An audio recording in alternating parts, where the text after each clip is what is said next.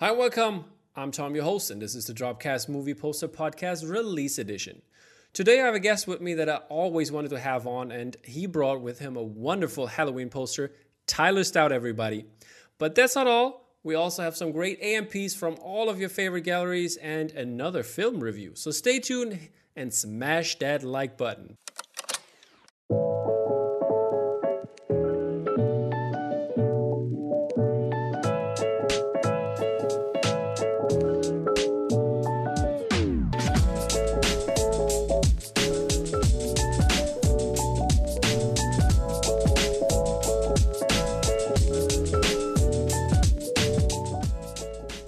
Welcome, Tyler. How are you doing, man? I'm good, Tom. Thank you for having me. Yeah, finally we made this happen. Uh, I, I saw your whole video over on Collider with Frosty, which was really cool to see, and uh, I always appreciate some some uh, other folks talking to um, artists and poster artists, especially. Um, and yeah, we just had the anniversary of the podcast, so that's really cool. And um, yeah, having having the, the the I think this is the second episode after anniversary, having you on. That's a that's a real pleasure to have you on. Oh well, very cool. I'm I'm glad to be on. yeah, and uh, yeah, as I mentioned uh, in the in the intro, we are going to talk about your wonderful Halloween print. There are two different versions. There's a regular version, which uh, are uh, which is in a classy orange tone, and then we have a um, like the variant, which is a little bit um, what's it, what, what we call it, a beige or brown. Yeah, it's actually going to be a gold metallic ink, so gold it kind of it shows up as like that color, but hopefully in person it kind of pops a little more. So. Yeah, and uh, both prints are 24 by 36 inch, and uh, the regular version was uh, a timed edition. Uh, do you know the edition size yet? I don't know. I know it's um, last I heard it was around 2700, so that was uh, a bigger edition than um, most of my normal stuff. But uh, I yeah. I haven't I haven't got 100 percent the final confirmation, so it's it's good enough mm-hmm. for me though. I, I assume it was definitely. Yeah. Um, how was the how was the Terminator uh, edition size? The Terminator one was I think 3600, so that one is a little bit more, and I uh-huh. think that probably is just because there are well maybe Terminator was a better poster I don't know, but I, I think also just because there are less Terminator posters out there, and Halloween's been tackled by a lot of artists, so hmm. maybe there was probably a bunch of factors, but uh, I'm still really happy with it. I think uh, the, I know Gray Matter's real pleased as well. Yeah. So it is a great poster. I mean, when when it was announced, uh, people were like, because I'm like I'm all in those Facebook groups, you know, and like people were like they were all on it. Like everywhere okay. I looked, my Facebook timeline was your poster. So oh. well, that's people good. enjoyed it. Um, by the way, uh, while we're talking about the Terminator here, real quick, um, I loved your sticker idea. I always tell it to people; it's the best out there. Really, heads off to you. well, thanks. Yeah, I don't know if anyone actually. I, actually, I shouldn't say that. I've seen a couple people apply the stickers. They collected all of them and actually put them on the poster, which takes a lot of uh, guts because you know you're, you're, thinking, am I lowering the value of this or something? But I, I really appreciate uh, kind of the collaborative nature that that uh, yeah. brought out. Maybe, so maybe they bought two versions. I mean, with the time one, it was possible. So yeah, yeah.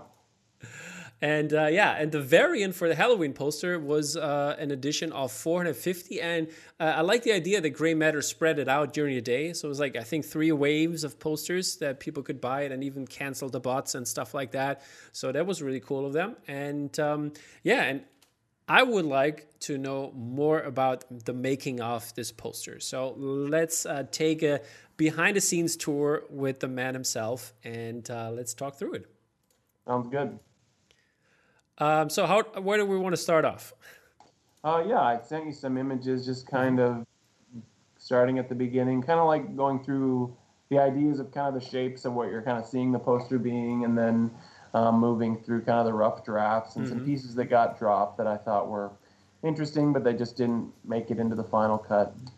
Is is this, by the way, your usual process? You always go through this process with all the posters, or is it something something special for it? No, it's the usual one. I I rarely have kind of a final image pictured, so a lot of times I just do the collage type look where you just draw a bunch of pieces that from the movie that you're like these are really encapsulate kind of the feeling of the movie and then you start moving them around trying to figure out uh, a layout that kind of works so it's I mean, occasionally we've done a, a print that um, we had the vision from the very beginning. It was always going to look a certain way, but usually I'm as surprised by the final version as most people, I guess. So. yeah, I, I love the this this this image you sent me with the with the basic layout where all like the, the, the important things go basically. And um, how how hard is it, by the way, to put all those because because your posters have a lot of characters in them. Uh, how hard is it to to put them all under there? Like or like how do you decide which character goes in and which doesn't? Yeah, that's a good question. I think um, it starts off obviously in the, this day and age. It's a little bit different than the, the early Mondo days when we could just do whatever we wanted and make it work that way. Now it kind of comes down to likeness rights. Mm-hmm. So when they say you have Jamie Lee Curtis and and X amount of people, then those are the people that you start off thinking I'm, I'm going to highlight these people. I can't necessarily use everyone. So mm-hmm. that's where we started was just knowing who we could even use on the poster. The same with the Terminator. We didn't actually have Arnold's rights, so you're kind of like having to deal with kind of the hand you're dealt um, that way, and then kind of having that the hierarchy. It usually comes down to looking what I sent you. It, it usually is kind of the, either a pyramid or a reverse pyramid or a circle. Those are mm-hmm. usually my layouts. They're, they're pretty simple because once you draw the shapes, they're all um, pretty organic shapes, and so you, you usually don't even notice that there is actually a pyramid scheme in there. I mean, yeah. that layout, pyramid layout. That's that's pretty cool. That's that's what I thought. I was like, oh snap, yeah, and that's so that's so spot on. If you see what you did there with the, with those layouts, and then you look at the the finished poster, it's uh, very striking. You can totally see it. I really enjoyed oh. this one. Oh, cool, cool. Uh, um, so the you sent me like the number two one has already some some sketches in there for um, people that you uh, put in, in, into the poster. Is that something? Is are those the first like sketches you do in, in that regard? Yeah, I mean these were just again more play out lace, uh, lace placement layouts mm-hmm. um, where it was just trying to see. I mean the renderings of these people and kind of the layouts. So it started.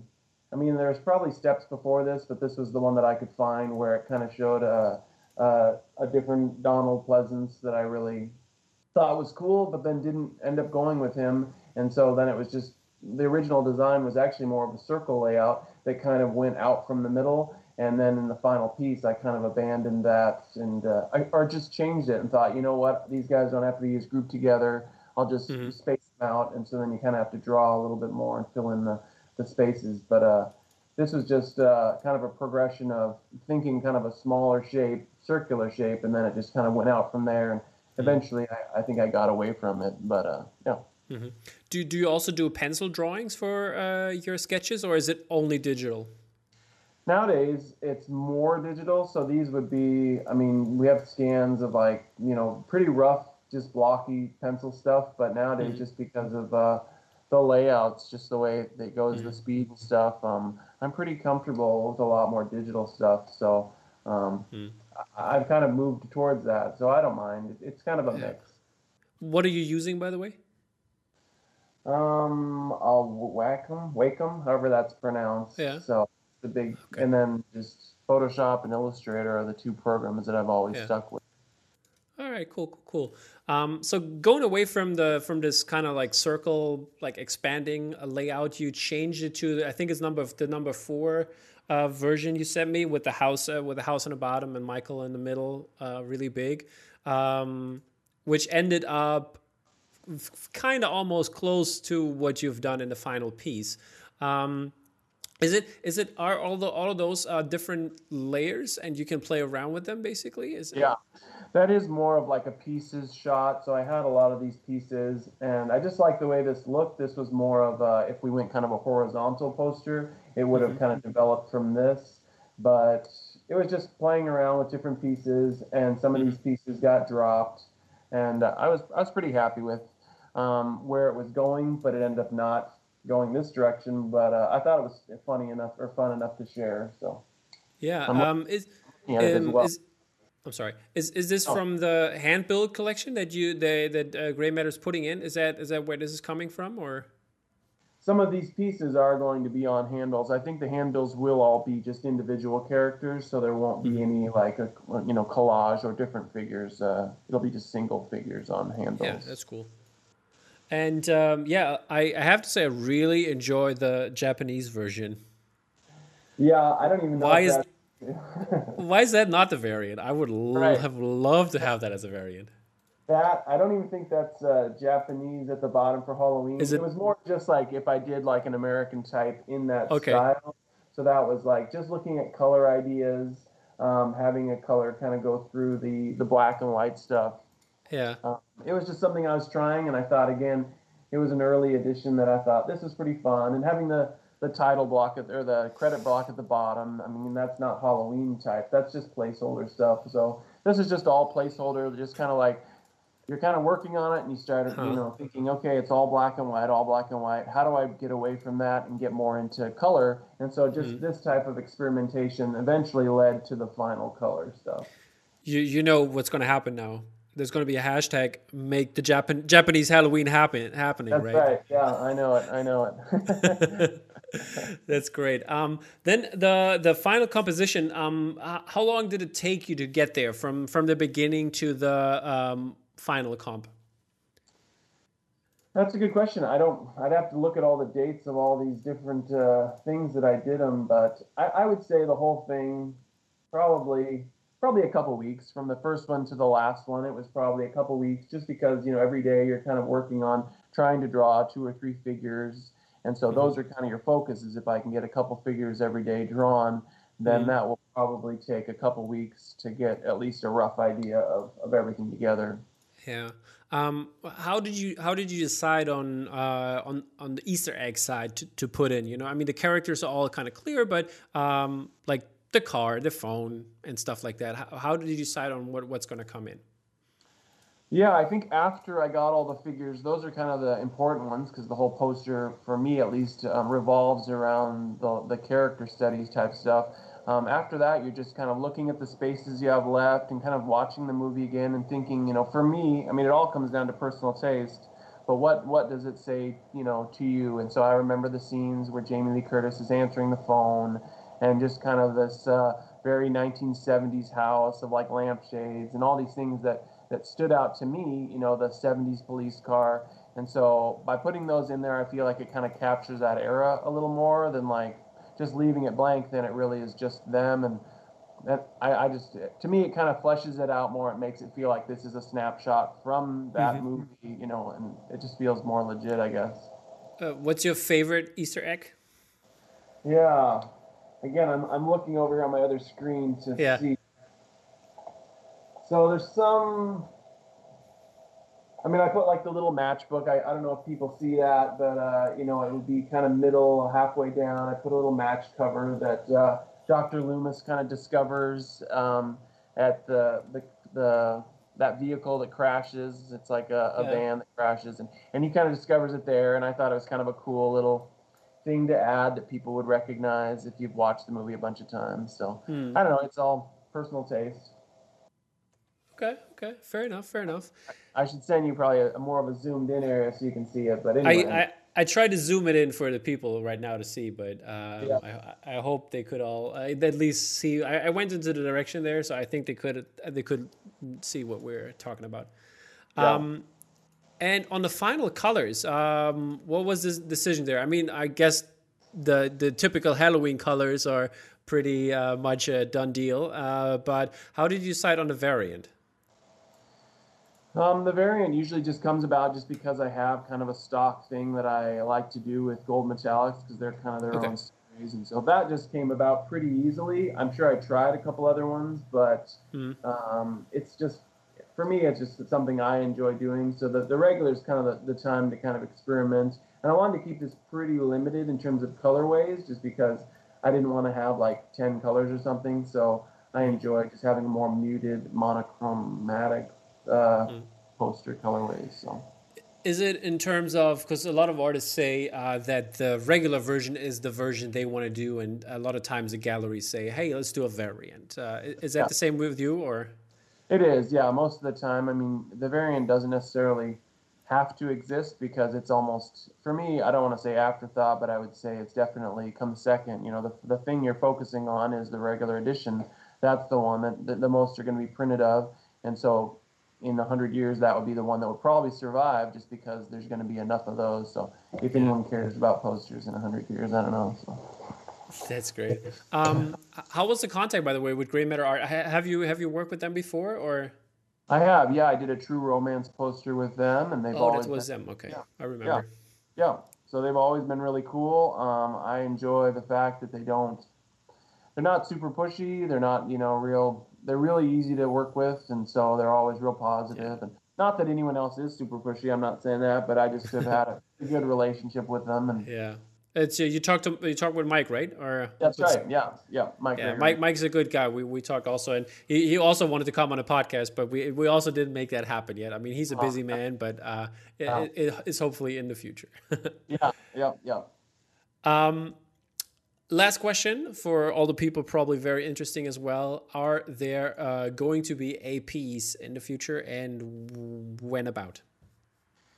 Yeah, I'm not sure there will be just because this was, uh, I don't want to make people regret like purchasing stuff from Gray Matter. You know, that was kind of, mm-hmm. you know, it was me and him, we were both doing that together. And so by coming out with APs, you're kind of like saying, you know, after everyone's already bought it, then you're saying, oh, there's even something even more uh, uh, rare. So I don't, I don't want to say there won't be just because it's going to be a big run. I'm going to okay. get some test copies and so all the copies that I get will inevitably be called APs because they'll be the artist copies. But I'm not going to have those for sale for years just because it's not something I want to, uh, you know, I just enter into the marketplace kind of a thing. So yeah, that's very nice of you. Yeah, good to know on that. Um, so we're done with the poster talk, or, or, or if, or only if you want to say some more, I'm, I'm uh, glad uh, to talk about it. Um, no. Then we come to the last part, uh, the short movie review. So, what did what do you like about Halloween? What don't you like about Halloween? And how would you rate the movie on a scale from zero to ten? Yeah, yeah, you're putting me on the spot. I didn't realize I was going to review it until I got on with you. So now I have to try to sound smart.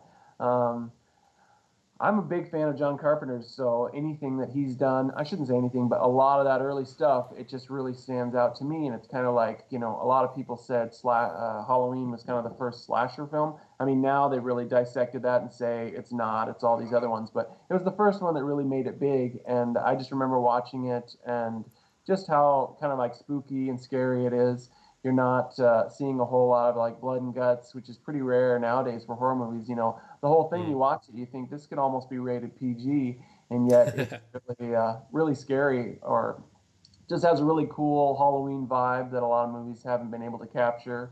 Um, I think the fact that uh, Michael Myers is kind of like a Terminator type character where he just is unstoppable. He has no kind of emotion and stuff. It, it really makes an impression that uh, you, you haven't seen. I mean, that's the same reason, I guess, uh, you know, Jason from the whole Friday the 13th uh, trilogy, or not trilogy, but quadrilogy, yeah. whatever. Whole, uh, that thing uh, is, um, it, it, just they just stand out because they kind of you can kind of project on them just this ultimate villain of uh, unstoppable force of nature kind of thing, and so I enjoy that. I enjoy, I mean, just the different things. Obviously, um, Doctor uh, Loomis just how determined he is to kind of hunt Michael down and just mm-hmm. uh, the big uh, how he says he's like you know the ultimate evil and stuff like that. It really makes an impression on a young kid where you think this guy, you know, they really talk him up in the movie, and as the audience, you really buy into that and say this is this is legit. And and yeah. you see movies like The Thing or something, and you can tell they've just really been copied so many times since. And that would be another one with Halloween. They've really tried to copy that and say this is the movie we're kind of going off of, and so. That's great. Um, are you looking forward to, the Halloween Kills? And uh, did you like the, the last one, the newer version? Yeah, I am looking forward to it. I mean, I saw the new remake uh, in theaters, and I was I was a little underwhelmed when I first saw it. But that's the way it is with any movie that you have high expectations of. So I mm. watched. I was like, uh, it's okay. And then I've watched it a bunch of times since, and it really has grown on me. So it's just it's really hard to appreciate these type of remakes for their own sense when you're like, is it going to mm. capture the vibe of the original? But I think it does stand out on its own. After a while, you're like, okay, I accept this as as what it is. And so I am actually excited for the remake because and the sequel to the remake mm-hmm. because um, I, I do enjoy actually that, that new one. And so I think I enjoy it more than you know Rob Zombie's ones, which were their own thing, but they were a little too uh, a little too rough for me. I like things a little more classic, and they're pretty uh, pretty gnarly. So uh, it, it's fun that he had an opportunity to make them, but uh, I'm looking yeah. forward to the next one. Fair enough. Fair enough. Um, last but not least, how would you rate the movie from zero to ten? The original. Yeah, the original. I mean, compared to all other movies, you'd have to say in its genre, it's a ten because, you know what? What that's one of the movies that everybody holds against. It's kind of like science fiction, yep. alien terror. You'd say the thing would be a ten because everything else that comes after it is trying to be that ten, but rarely does anything surpass it. You know. Indeed. Okay, Tyler, thank you so much for your wise words and uh, the breakdown of your beautiful print. And uh, yeah, so in a couple of years, we will definitely see some APs. And if we are still around, we will definitely notify all the people out there. And now I will uh, move over to James, and James and I will talk some more great movie posters for you guys. Okay, now we're here with James. How you doing, buddy? Good. I'm good, man. How are you? I'm doing all right. Can't complain can't complain. Uh, the weather has been lately very nice. Uh, so I've been around like I don't know, 16 degrees Celsius. So that was yeah, it's pretty good here. It's pretty sunny. Exactly, it was a nice, definitely, nice change. Definitely helps, doesn't it? And on the balcony, like, it was like on the balcony was like super nice. Like like my balcony is like a, there's like a I don't know, it's like um, it's the wind doesn't get in that that bad uh, and uh, if you sit there, it gets really warm. So actually, you could sit like in the sun with a t-shirt, so that was like really nice and comfortable. Beautiful. Beautiful. Also, beautiful stuff uh, is upon us. We have a bunch of cool posters uh, from every kind of gallery that we like, and also um, some uh, really cool um, topics that have been tackled. And our first one is going to be uh, wonderful onward version by Sam Gilby for Bottleneck Gallery. This piece is a fine art giclée. It's 16 by 20 inches. It's a hand numbered edition of a 100 with a variant being an edition of 50. It is uh, an officially licensed print by Artland Publishing and Disney co-released with Island Prints, who do a lot of cool stuff that I'm excited about. And um, yeah, this this one um, reminded me a little bit of um, SG posters uh, poster, uh, which was also really cool. So if you, it's like one of the, was it an official one or was it an AMP one? I'm not sure right now, but it was uh, it, it got up there in the, in the like people talking about it. And um, yeah, the the version is a little bit different. The variant here, as as you just uh, seen, the title treatment is a little bit different, and we have uh, the half of the father in uh, without a, like a top, and then he has like the the the clothes as his top. And um, yeah, that's a really cool poster. Sam knocked it out. Um, really enjoyed this one. James, what are your thoughts on this one? Uh, yeah, really good. Um, I yeah, I really enjoyed Onward as well um, as a film. Uh, yeah, me too. Wasn't the strongest yeah, though from that year. no, probably not it was it was a difficult time. I think it yeah it kind of came out in the UK a little like a little bit after the US. But yeah. I really like the idea of um, the dad here like disappearing as the variant. It's mm-hmm. good rather than just like shifting up the colors. It's something quite neat. Yep, indeed, indeed. And uh, yeah, um, but yeah, more Sam Gilby um, released with Bottleneck Gallery as well. Um, continuation of his Batman series. Yeah, Anima- uh, the animated series. Mm-hmm. Um, so we have uh, Batman and Mister Freeze represented in two very separate uh, colorways. Hand numbered edition of 100 on the regular, um, 16 by 24, uh, and then the var- uh, variant, kind of almost obviously, and it had to be, it was with the uh, the colder feel um, yeah. in an edition of 50 it's an icy fire in this one. In this one, I I really enjoyed this. Uh, the the idea of the I think I like the variant better than with the fire and eyes mixed. It's more Game of Thrones for me, but um, enjoying this this version, uh, the Sub Zero uh, version, way better. And um, yeah, really cool print, um, and I think a must have for. Um, for Brad. I forgot. Uh, sorry, Brad. I forgot your last name, but I know you're a big Batman fan. Uh, I think it's Ballantine, Brad Ballantine, but I'm not sure. I hope I didn't butcher it, buddy. Um, but yeah, uh, this is not all the Batman stuff we're talking about because uh, Bottleneck also released some really crazy stuff, I'd say, uh, which was like, oh, that's interesting. Something new. It reminded me um, of uh, Calvin Latourie style a little bit. And uh, yeah, this is The Dark Knight in the Dark Ages by Giorgio Comolo. And yeah, this this one looks uh, really interesting with a lot of details. And uh, this is also a fine art giclée, 18 by 24 inches, and then hand numbered edition of 100, which is co-released with Ish, Justin Ishmael.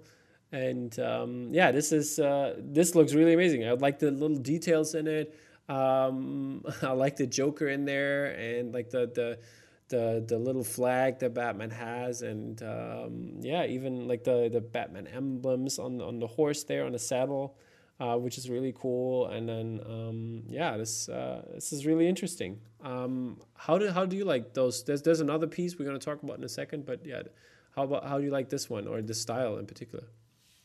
Yeah, uh, big fan of this. Something completely different um, using the Batman property.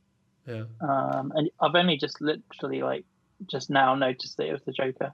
Yeah. uh, I guess you'll be looking at this piece for ages and noticing like tiny little things and like references. Yeah. But yeah, yeah, I really, really like it. It looks also like I think it looks a little bit like Germany. I'd say, like you know, like this would be German landscape. I'd say with the with the with a um, city from the Middle Ages there having this one. It reminds me a lot of Germany. It doesn't look like Italian or anything but maybe I'm wrong. Who knows? um, yeah, the other piece uh, from Giorgio is uh, has a little bit more color, and it's the dark side of the Dark Knight, and it's also fine art giclée, 24 by 18 inches, and number edition of 100, and also co-release with Ish. And this one is really crazy. It looks, I don't know, I don't even know what to say. That is it. Is it supposed to be like Frankenstein kind of thing, or what is this? Or is it the throne? I'm not sure. It's uh, it reminds me of Giger. Yeah, like, it does. You're right. You're right. Yeah. A lot of the like pipes and stuff and yeah, very alien-ish. Yeah, that's true. Yeah, yeah. Um, I think I prefer the other print, but this is also a really interesting take. Is that uh, the Riddler, by the way, in the back there? There's something green. something green. And the Joker's on top uh, again. There, like you know, the headpiece. That's some interesting. Yeah, stuff. I guess. Yeah, yeah, maybe, yeah. Maybe Giorgio can tell us a little bit more about it if he sees that, and uh, I'll try to tag him. I hope he's on Instagram. I didn't look it up yet, but um, yeah, some interesting stuff, and uh, we have some more cool stuff uh, by the one and only Gabz. What do we have in store, James? Um, this is a really exciting project. Um, yeah, it's it's the first piece in a in a long project. Um, they want money. Which will happen. yeah, it's a it's a huge huge project. Um, Star Wars, uh, BNG, um, and Gabz. So there's going to be a, a, big series of Star Wars portraits across mm-hmm. across all the films. I think. Yeah. Um, starting with Mace Windu.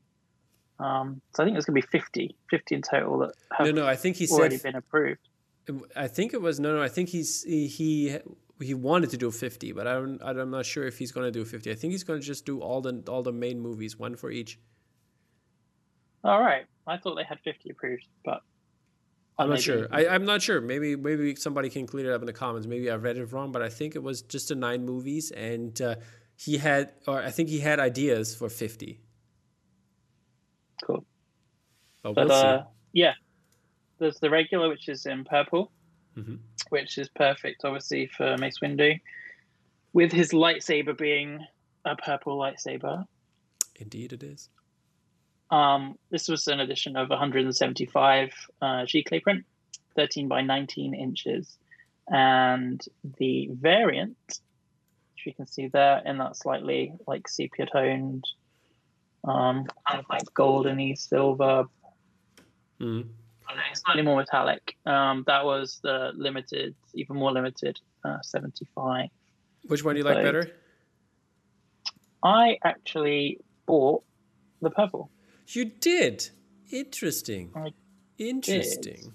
I was really tempted, yeah. but I had to save money. I have to save money as well, but I was also really tempted. it came up, and I was like, "Well, if they're going to do a series of these, yeah, uh, maybe I should, maybe I should get on that. I'd really like. Um, so I don't own any kind of like uh, Gabz portraits.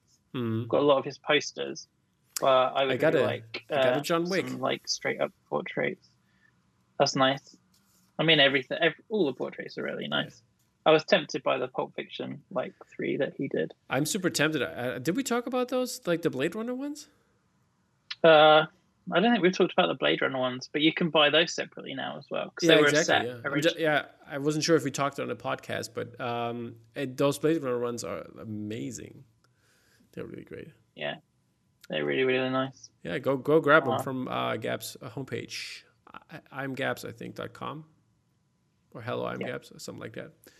Um, yeah, but that's not all. And we have, uh, I think one of, he, I think he's one of my favorite artists. I like his style a lot. It uh, depends on a lot of people, uh, though. If you ask uh, around, uh, not everybody's fond of that style.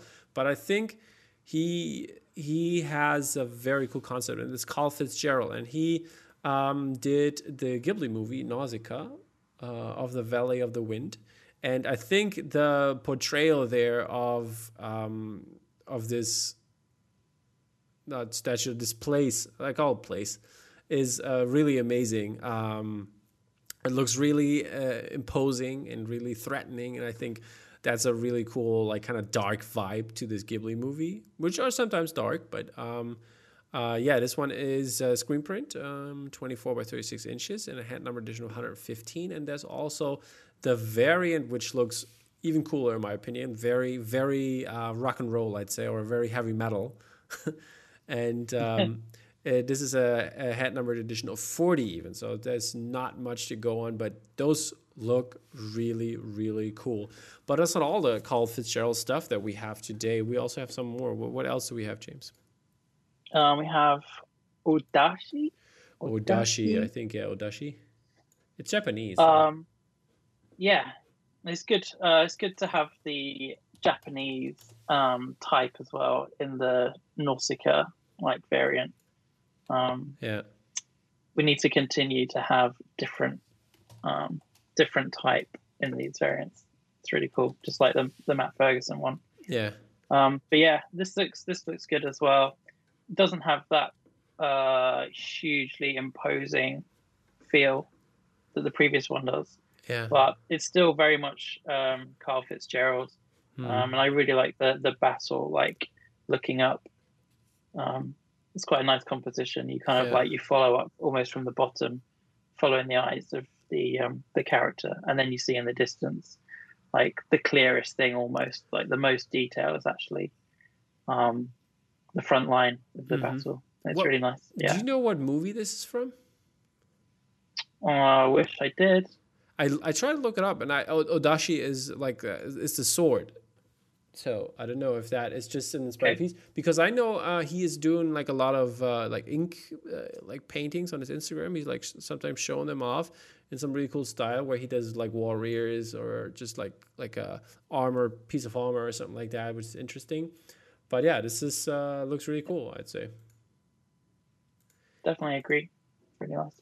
Alrighty. Um, then we have also a friend of the show here which uh, has to come, uh, which like he has to come on at some point, which is Marko Manev, and uh, he uh, he did this Crimson Threnody. I hope I pronounced that right, and uh, print, and this was a hand number edition of 30, and uh, it looks really really cool. It's a giclée print, 18 by 24.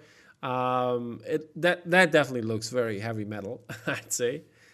And um, there's also an NFT version for this via the Foundation app, uh, which is animated then with the lights there in the background. Looks really cool. Reminded me of Valheim, the first boss, boss of Valheim, which is also this kind of big, um, big like uh, deer kind of thing.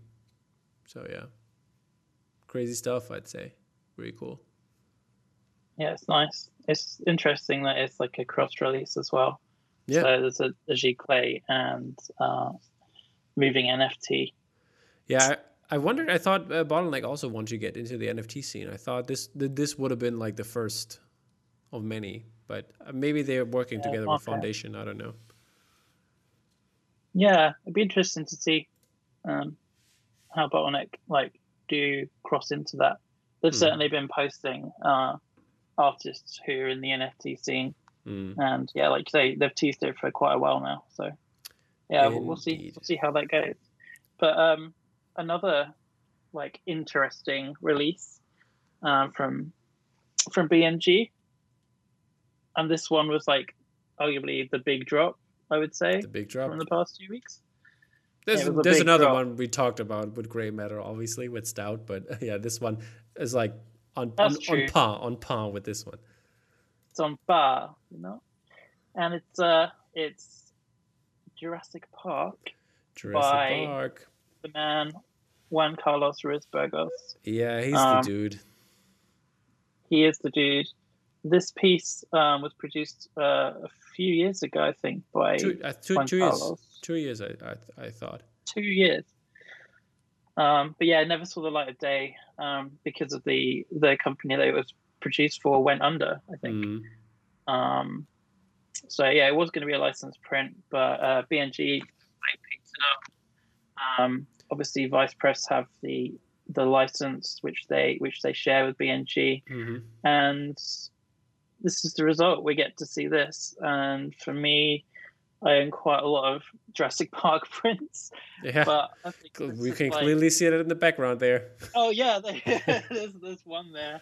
There's another bunch in the in the portfolio. Um, so yeah, another one which I added to the collection. Um, this one that we see here is the regular. Yeah. Um, I really really like the colorway on that, um, just because it really it takes me back to the way that the the film was graded. Like yeah. has a real like that kind of like purplish tone to mm. it.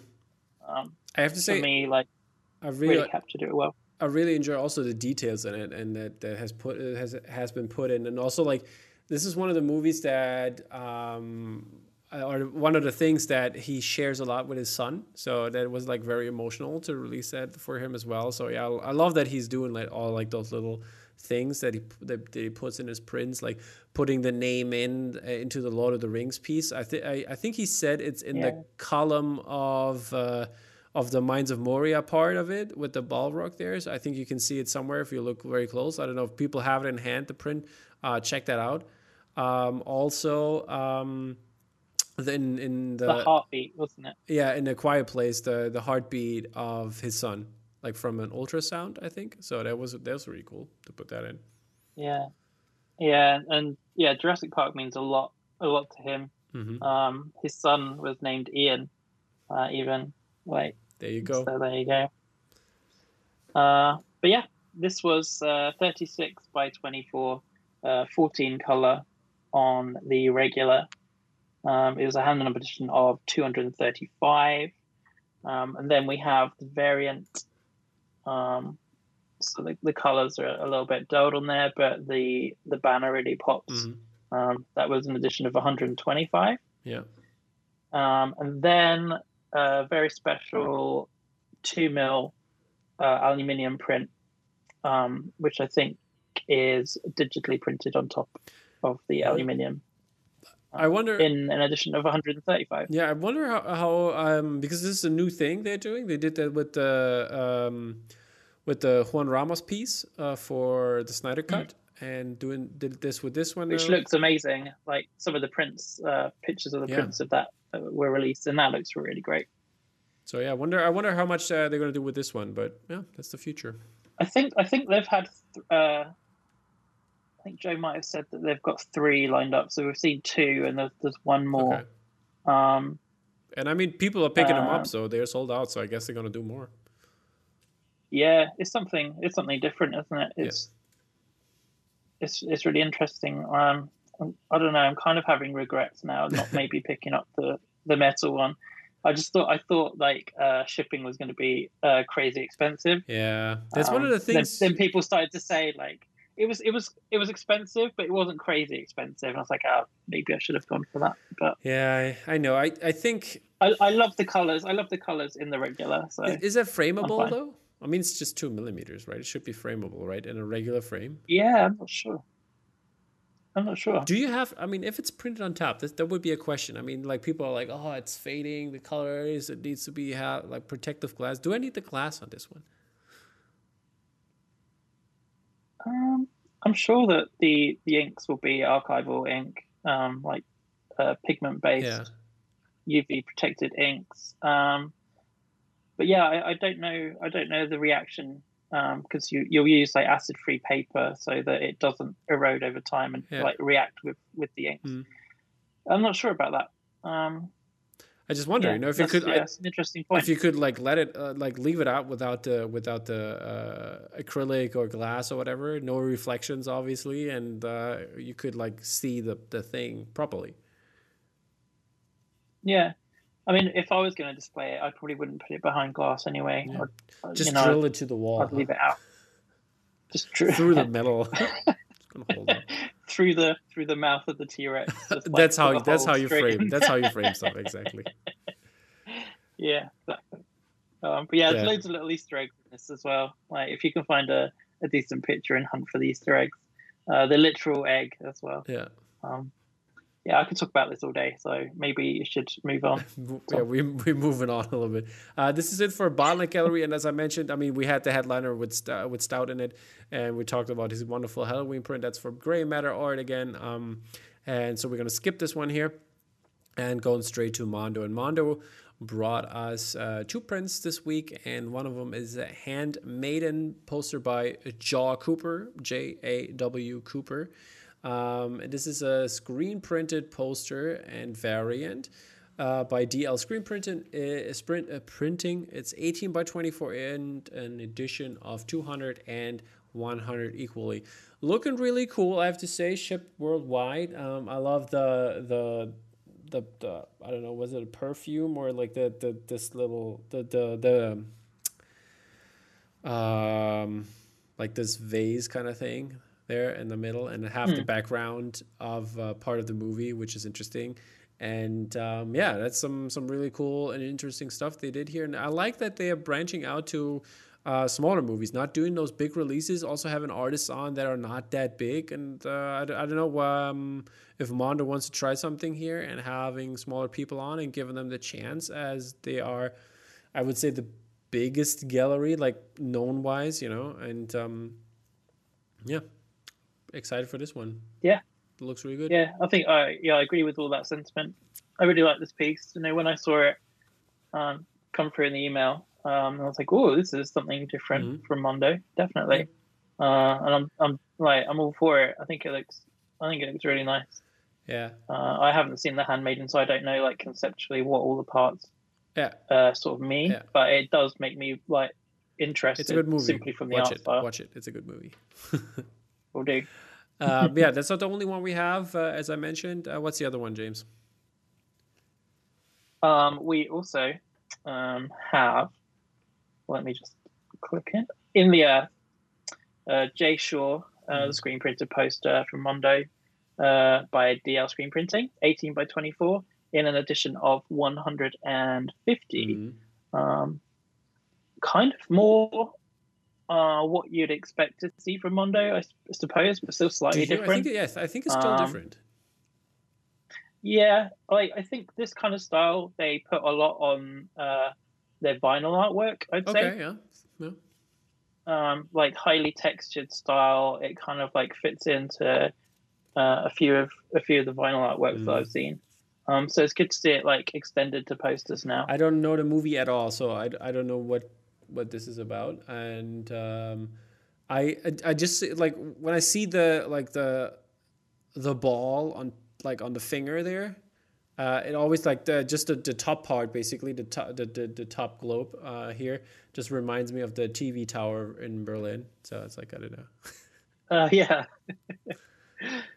yeah, I can see that for sure. So that's kind of interesting. Um, yeah, it's very nice very very graphic, but also has that uh, handmade aesthetic. Mm-hmm. Um, Yeah. Interesting. Like- Again, like I'd I'd love to know the property. I should like if if you knew the property, it would probably have take on like a lot more in terms of meaning. Yeah. Also, maybe Um, Jay can maybe say something in the comments if I tag him and if he sees it. Maybe Jay, you can say something in the comments about like the the process because it looks very interesting. But the like the bottom part, I think that's should represent the Earth, I guess, and the space on top is like clouds and like the moon, sky, whatever. I don't know, and something in between. But yeah, Something. Maybe we'll know at some point. Um, yeah, but uh, this is it for Mondo. As I said, two posters, and we have um, one, two, three, four things to uh, show you from Spoke Art. Um, and Spoke Art has this uh, this week uh, is, one of the artists uh, that is back here is Rich Pellegrino, who has done some really cool Jordan stuff. I really enjoyed that one, and he um, tackled some Wes Anderson properties. And the first one is the Royal Tenenbaums, uh, which is like super zoomed zoomed in. I don't know, it's a big file, I guess. Let me zoom out for you. Here, there you go. Um, yeah, this is uh, showing all the. Uh, this is the Royal, Tenenbaum set here, which looks really cool in, in, in the Rich Pellegrino style. Then uh, we have the. Uh, which one was that? Oh, yeah, the, the Grand Budapest Hotel.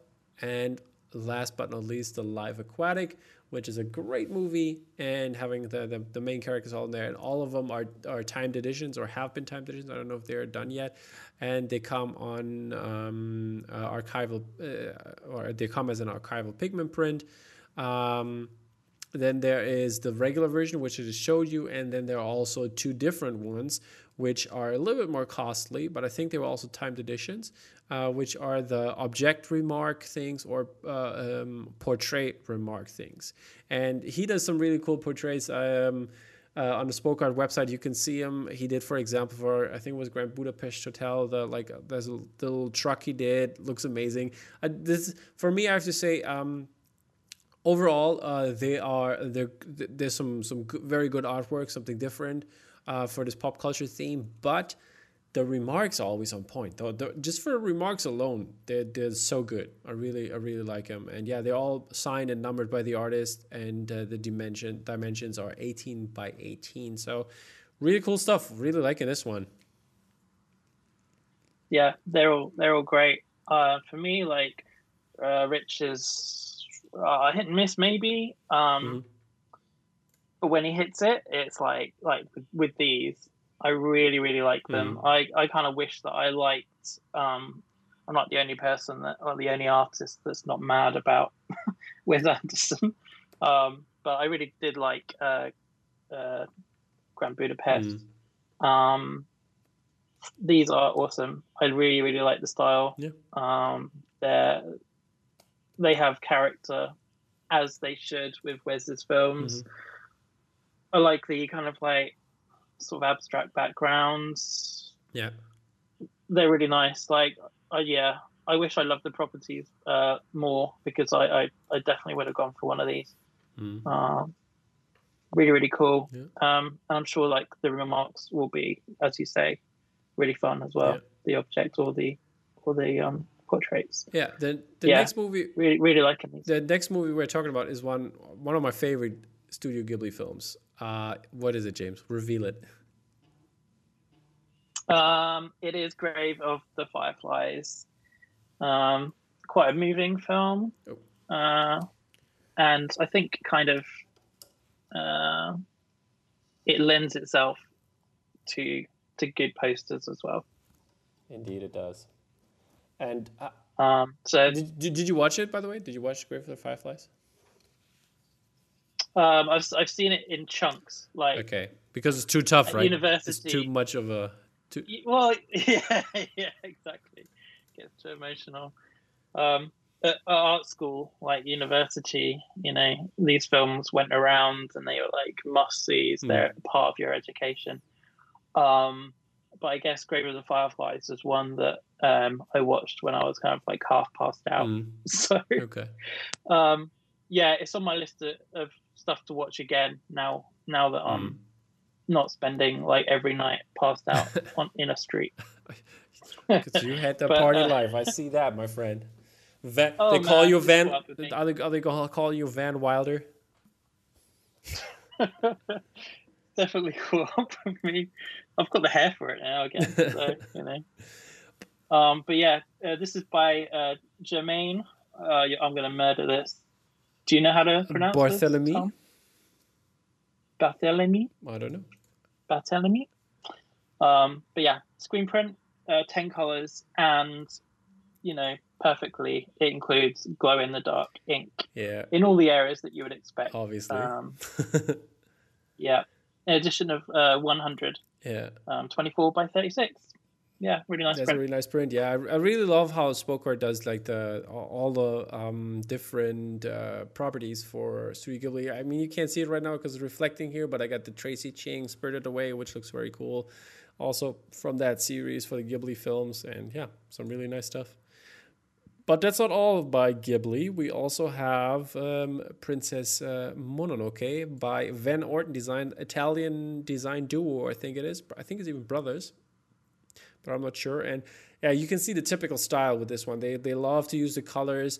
Reminds me a little bit in in like in certain terms of Murugiah's uh, artwork uh, when it comes to the color palette. And um, yeah, but this one looks really cool. Has all the main characters in there. Um, the poster uh, looks amazing. Definitely something something special, I would say. And this is um, uh, on archival pigment as a archival pigment print again, edition of 100 and uh, hand numbered uh, 18 by 24 print. So some really cool stuff. Liking this one a lot. Yeah, hundred percent. Um, I wouldn't have like automatically twinned like Van Orton with uh, Princess Mononoke. Of course not, yeah. Um, but this works so well, and I think it's for that reason. I, I, it's like it. You know, we haven't really seen something like this from for that property. Yeah. Um, and it, it works so well. It's yeah. I had really, really uh, cool. I had their big uh, for a big the the the print. Um, I forgot the the, the fortune teller. I forgot his name. Uh, and they had like they had this one, just the, the fortune teller on the print, and they had big and the name on there. I think it was something with a Z, but I'm not sure right now. But yeah, this this looked also really amazing um, uh, and very cool Van Orton design print.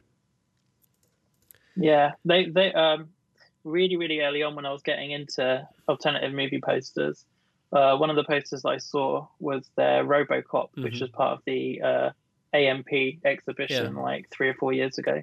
Um, that really grabbed my attention. Um, but yeah, they have some really amazing prints available, like uh, through their own store as well. Mm-hmm. Um, really good stuff. Very identifiable style. Exactly. Um, as I say, but this is, I think this is like one of their best, to be honest. Okay. Really, really nice. Yeah, I, I like me. the big one as well. Uh, for Big the movie. Um, yeah, but that's not all the. Uh, yeah. That's not all the. Um, uh, not all the Ghibli stuff we have for you. There's some more really cool stuff. I'd, I'd say. Um, can you can you introduce us? Yeah, something very different. Um, it's a card set by Brighton Ballard. Um, so uh, six risograph printed tarot cards, and I really happy that uh, another gallery is producing some risograph stuff. It's something that we at Mora uh, are going to look into mm-hmm. because you just get a really interesting um, quality from them. Um, so these are like tarot cards, and you get them in a black envelope with like metallic yeah, gold, see in the back, yeah. um, soy ink emblem. Yeah, the one in the back. Um, so they're three inch by five point five. Um, and yeah, I love it. It's something that's really different. I think that's really cool. I, I wonder. I, I mean, how many? There, there are more cards in a tarot set. Where, where is where is going to be the rest? I don't know. Maybe you have to collect sets. Maybe um, that would be cool for different Ghibli films. I would definitely start uh, laying laying yeah. my future out there. yeah, Spoke are really good for this kind of stuff because they, they did the like the Star Wars, um, didn't they? With um, uh, Budich, Joshua Budich. Oh, May the Force is going to be around. There's going to be series two. Ugh. That guy, that guy always wants to wants me to spend money. Joshua. I, I, really enjoy you, and there's going to be some Joshua art later on. So, but why? Why? Yes, stuff like that's cool. Like I, I it like, is. It shouldn't just be about um, putting out 24 by 30. Indeed, yeah, totally, like, totally my point. Four times a week. Um, because it gets well i mean it gets expensive for one thing and it, it, can get a little bit repetitive it does um, so stuff like this uh, i am totally down for. Um, uh, yeah it's good to see. It's it's inspiring as well for, for us as a, a, speaking as a gallery. Uh, indeed. for sure. Um, Good stuff. Yeah, so this is it for Spoke Art, and we're moving over to 1988, which has some really cool stuff by George Townley. I tried to talk to George, uh, but we didn't make it happen to do like a live uh, gallery opening because this is an exhibition, and to have uh, to look at his art, like and have the artist there, is an interesting concept, especially when you if you could do it digitally. Sadly, didn't happen, uh, but maybe for his next exhibition.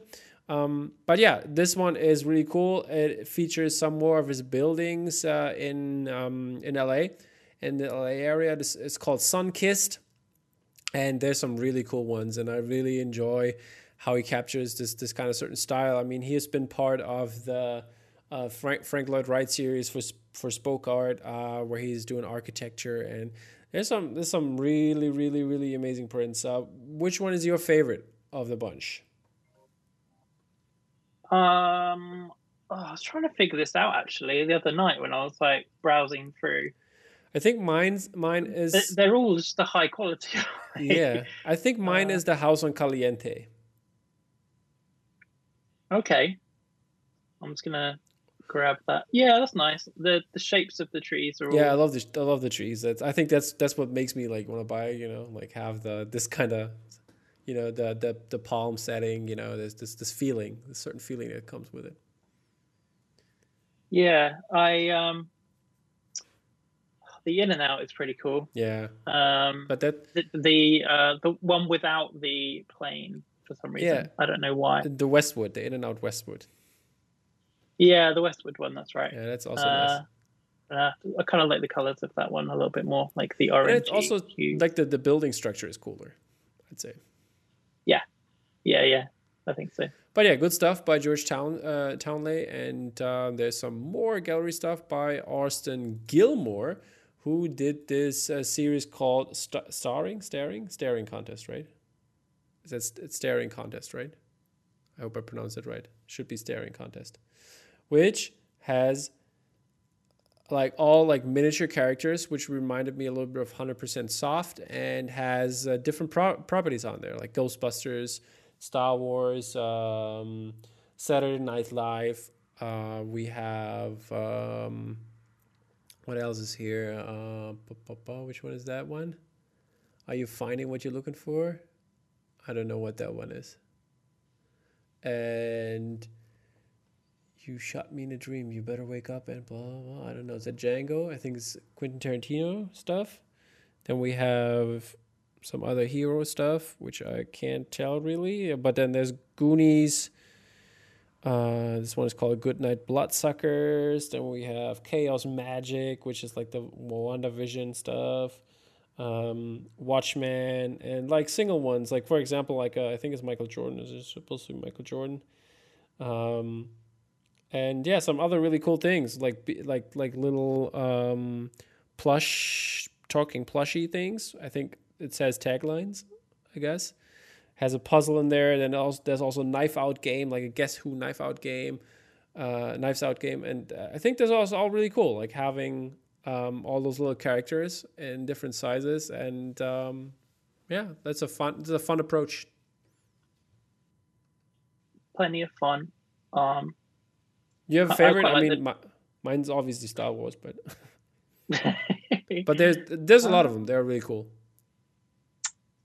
Yeah, Star Wars is great. Um, I kind of like the idea of the talking plushies as well. It, it yeah. suits it suits the style, you know. Um, of course, I got you. Yeah, I got you.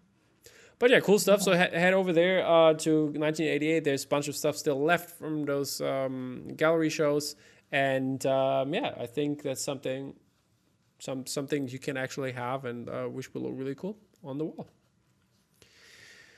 All right, guys, uh, this is it for 1988. Then we're done with the gallery work and we're moving over to the digital stuff, illustration part of things, and um, other cool things we picked up uh, during the week. and where also our little review for a very cool movie is going to come in. And um, yeah, first off, we're going to talk about David Seidman's piece, and uh, this one is um, for The Prestige.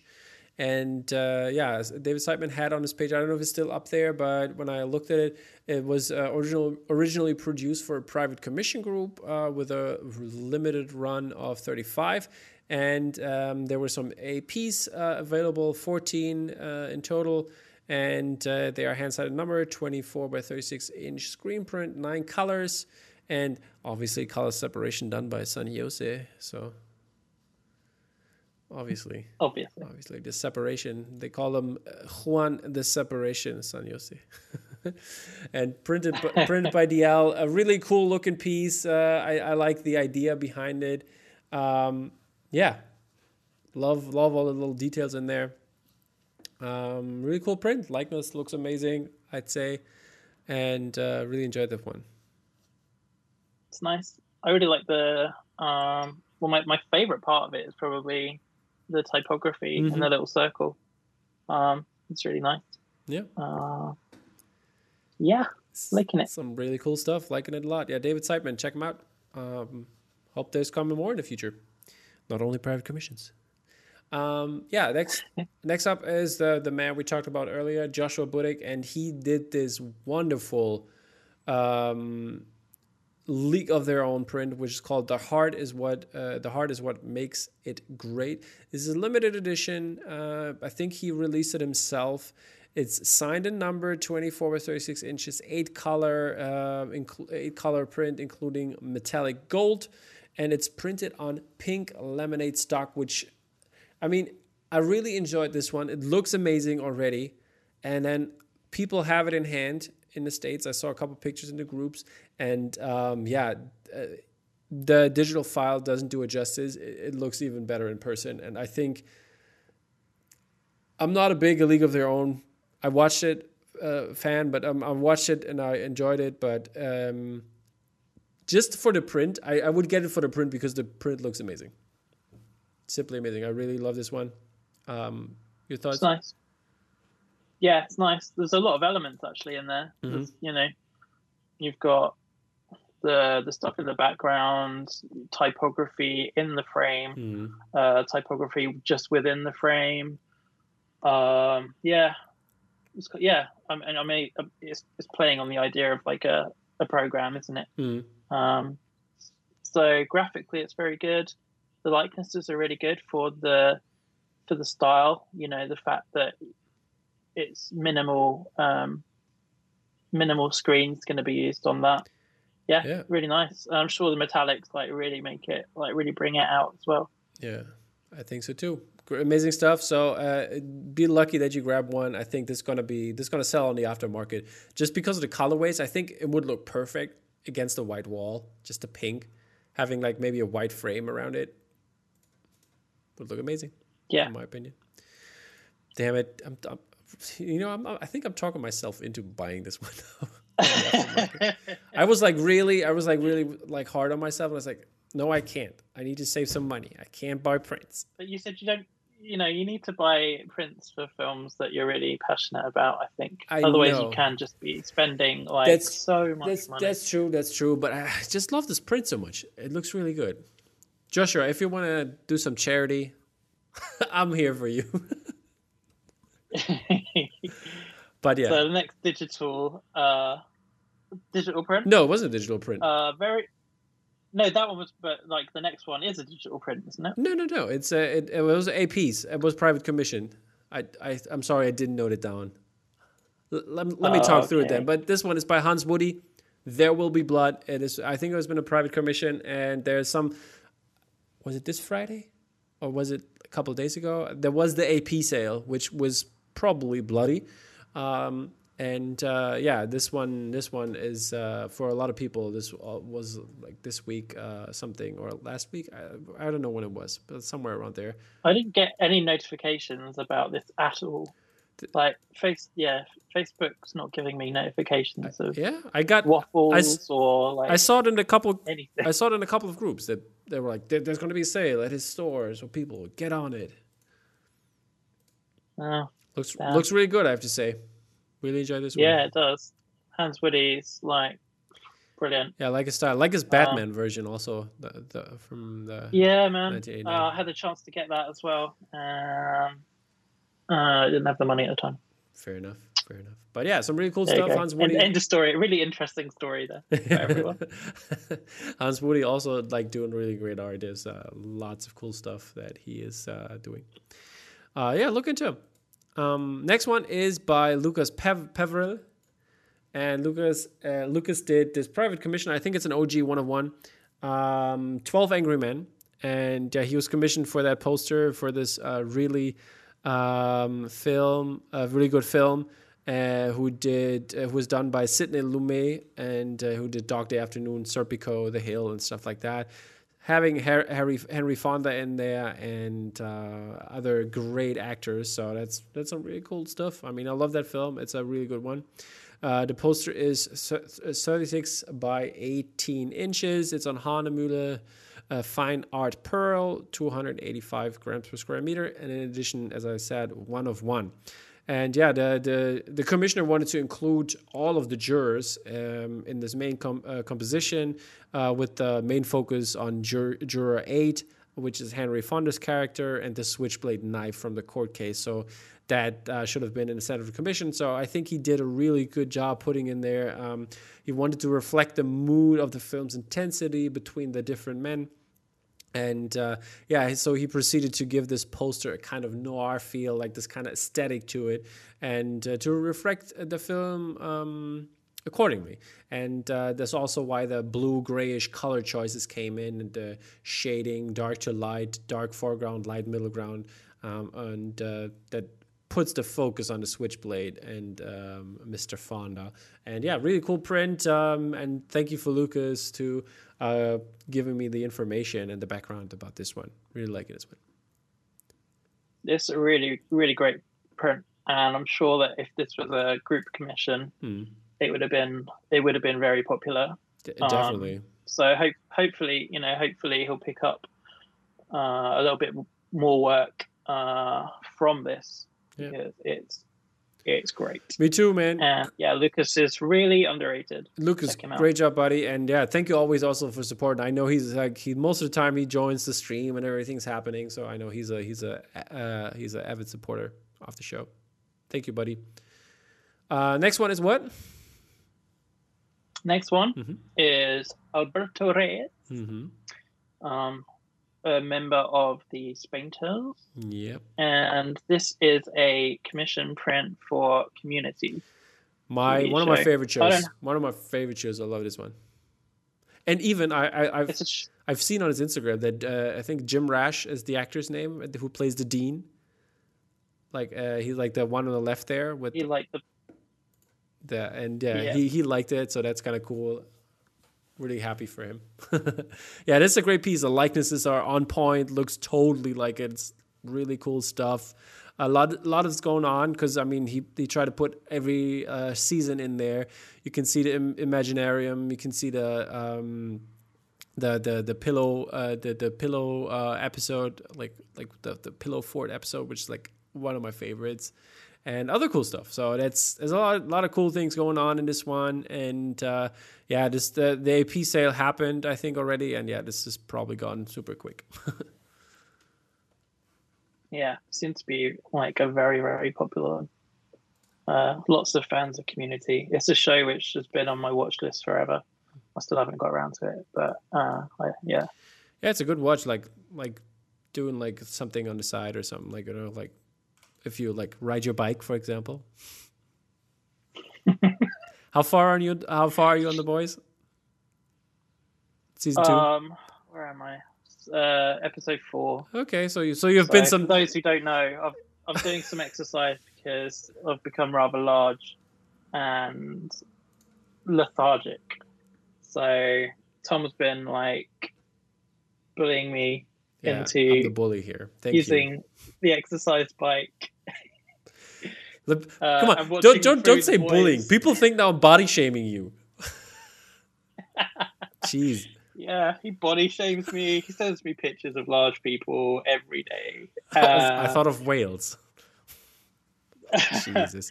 well, the, the whale scene in uh, in the boys season two was that was that a message to me? Is that? totally forgot about that, but now you're saying it. Jeez, but yeah. So uh, yeah, maybe I can cycle to the community once the boys is finished. Exactly, two episodes and you're good. Cool. With the biking, it's very enjoyable. But yeah, moving on. We, we need some the boys, the boys posters. Who, who, uh, Juan Ramos Juan did Ramos? one. Yeah, that was amazing. Yeah, that was pretty. That was pretty cool. Yeah, but need some more. private commission some though. More. Private commission people. But yeah, uh, moving on. You you already seen it for a second there. It's the Jason Atkinson. $100 bill. This one is an expensive print because it's actually painted on a $100 bill with oil uh, colors and uh, it's for the movie Heat and it looks really really cool. I like the idea behind it. And he he did one before which was amazing but I forgot who it was. Was it Batman or was it Joker or something like that? I'm not sure, but really enjoyed this one and, and the idea behind it. I mean, selling it, I think that's a really cool thing. I mean, actually you could buy something with this probably. Hmm, I don't know. Can you, if it's been defaced enough, like, are they accepted? I don't know. Maybe on the back, on the back, you can, you know, just hand it over really quickly. And just flip it around. oh, I mean, you wouldn't want to do that anyway. Yeah. Are they? Are these like the cost of the note? I don't think so. I think it's going to be a little bit more expensive than the Note. Uh, it should yeah, be 100 plus. That's, that's, pretty dumb. plus the artwork. it's not a great business. Yeah, I mean, on, James, James, you could do that, I guess. yeah. Just waste my time coloring on notes and um, Waste, uh... wasting all the material and stuff like that. Yeah, it's not going to cost anything. It's just a hundred. Here you go. oh man, but yeah, fun stuff. Yeah, fun stuff. But that's not all. We have two more for you until we get into a little review. And uh, one of that is, I mean, it's by the same artist here. And this one is for Promising Young Woman by Lisa Shamskaya, which is um, a very, very cool movie uh, coming with this very cool poster which reflects the movie very well, I'd, I'd say. And um, I love the, the font that she used there. And having or like the typography and having the the blue background there and like little details from the movie. I really enjoyed this one, especially like the lip putting the lip gloss on. That was really fun. Have you seen it, Promising a Woman yet? I saw the first 15 minutes. Okay. Uh, also, and I was like, this looks really good. I need to be in a mood where I'm actually sitting oh, down okay. watching this properly. Um, so I turned it off, and it's like one of the next things that I'm going to watch because it looked really, really good. Alrighty, alrighty, yeah, and uh, yeah, but the the one we have the where we're going to talk about the movie and the poster as well is uh, also by Lisa Shamskaya, and it's for Sound of Metal. Uh, with Riz Ahmed and Olivia Cooke um, as the main um, main characters here. Um, yeah, really cool poster, really cool idea because the uh, Sound of Metal, who like if you have not seen it yet, go watch it. It's on Amazon, um, uh, on Amazon Prime, for free, obviously, and the rest then I guess you have to uh, rent it.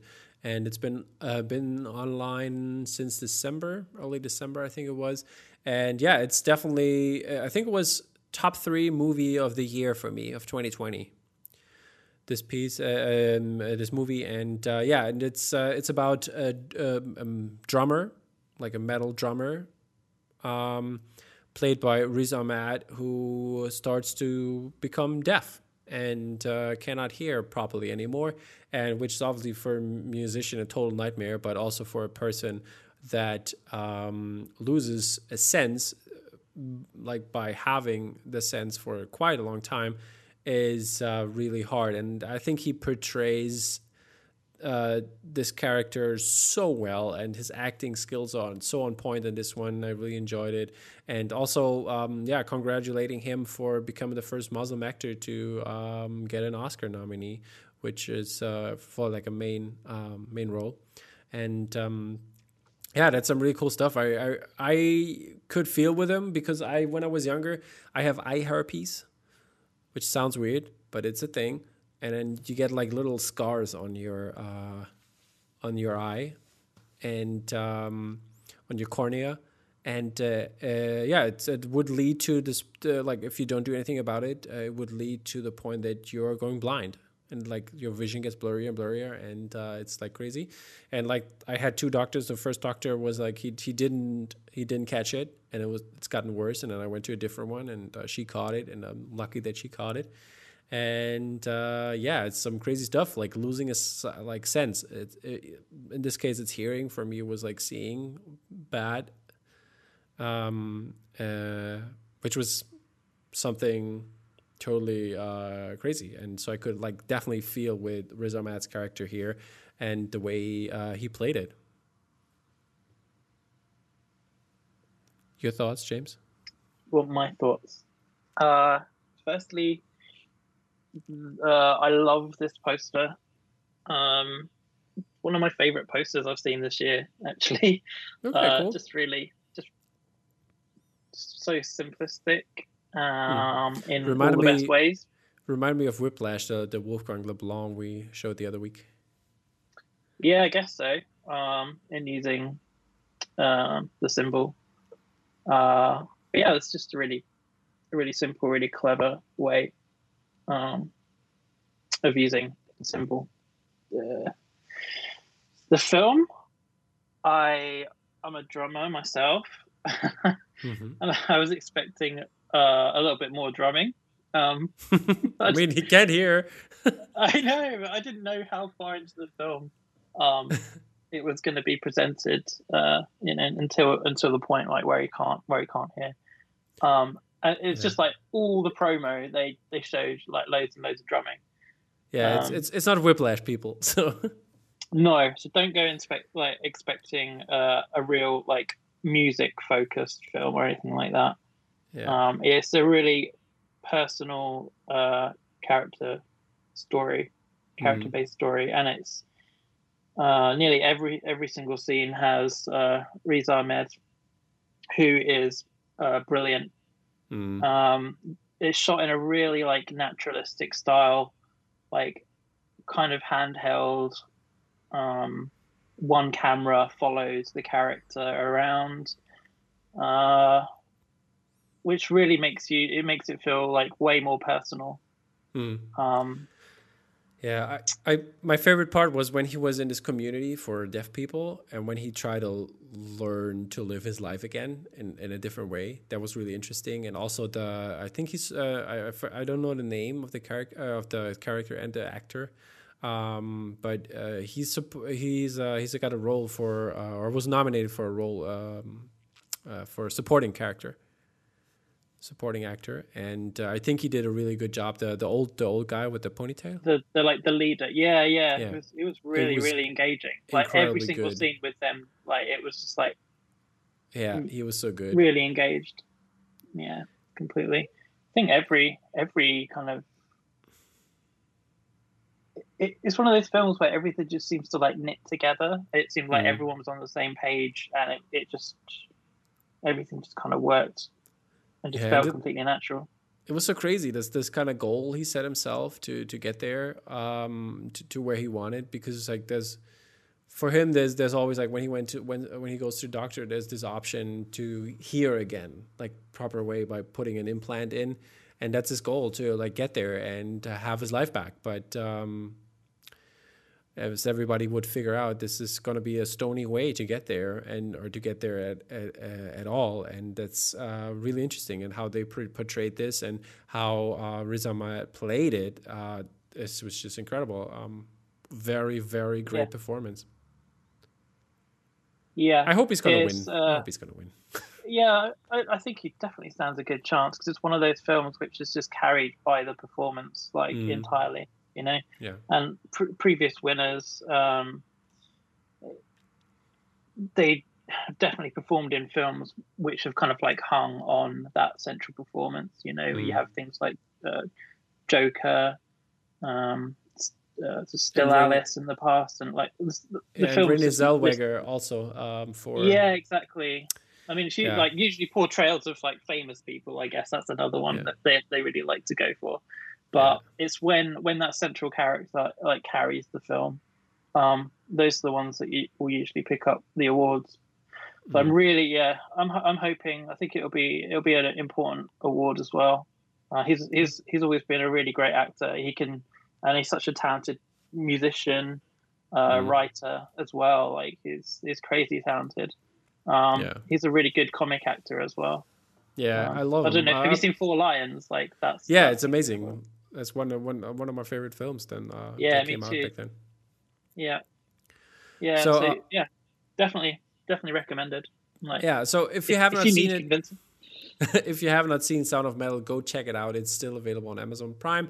And uh, yeah, it's, a, it's, an amazing movie that should have uh, or give Riz Ahmed some really good Oscar chances and uh, something uh, worth watching. Um, before we go, uh, how would you rate the movie from zero to ten? Objectively, uh, I think it's got to be right up there, like a, a nine. You know that. Yeah, for me, it was it? For me, it was a nine and a half, if not a ten, at that point. And like thinking about the movie again and seeing it again, it, it's just incredible, and I really had a good time watching it. So. Yeah, I think I'd quite like to come back to it as well in in the future. Um, it's something that I, I'd probably like, cause like certain things will stay with you.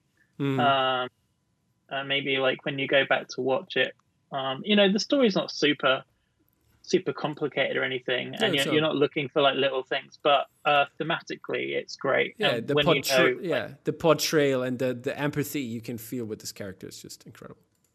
Exactly, and you know, there's there's different paths, and when once you've seen the film, you'll be able to go back and like think about mm. the path he did take and the other options that you know he might have had. Uh, Indeed.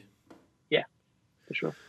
All right, this is it, people. Thank you so much for watching. Don't forget to smash that like button because we didn't mention it in the beginning, I guess. But um, but yeah, uh, it's definitely uh, it helps us out a lot uh, to do some cool giveaways that are. By the way, if you haven't got it yet, it's on the way, people. So uh, look out for that. Surprises are gonna gonna be incoming.